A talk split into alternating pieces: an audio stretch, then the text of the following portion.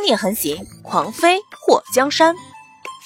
作者：夜舞倾城，演播：醉黄林。渔村离海边不远，一到夜晚，外面吹着的风都带着咸涩的味道。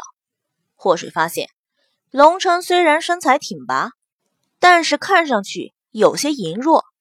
他那张脸在月色下显得愈发的苍白。尤其被他额头的白色纱布衬托的，看上去像医院里的病人。祸水眉幽来的有些心虚。龙琛那张脸，不管近看、远看、横看、竖看，都没有任何的瑕疵。他这猛地撇了一块大石头，也不知道给人家破了相没有。两个人在一群人的随身保护下溜达了一圈，回到了那间石头垒起的房子。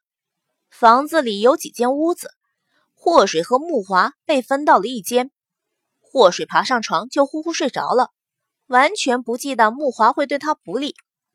他是真的累惨了，在大海中漂流，然后在马车上又颠簸了这么久，吃完饭竟然还要陪着那个病公子出去散步。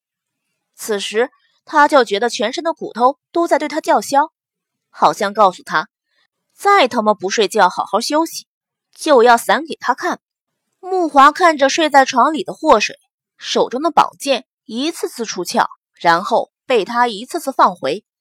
他不能理解为何公子非要带着这个臭丫头一起上路。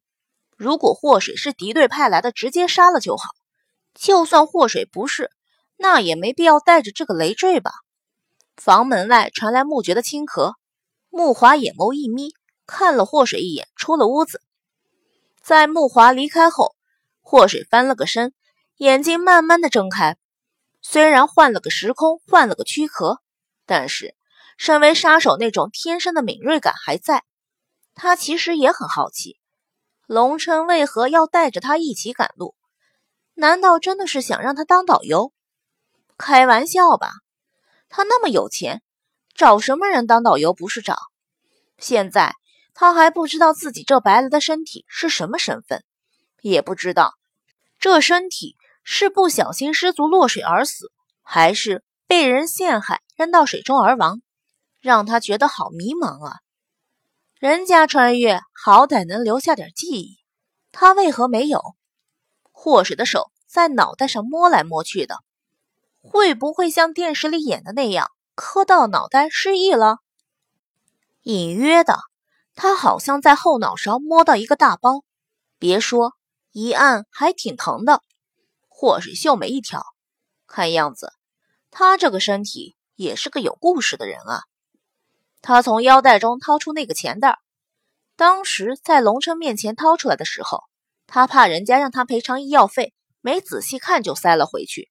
此时借着窗外的月光，倒是看得很清楚，钱袋是粉红色的。上面用金线绣了一个大朵的牡丹花，花心的地方有个字。祸水拿着钱袋，在窗外照射进来的月光下仔细的观看，发现字体像是他见过的那种小篆体。那个字他看来看去，发现像他的姓霍。难道他现在这个身体的原主也姓霍？霍水眼尾上扬。也许这个钱袋是他找到身份的唯一证据。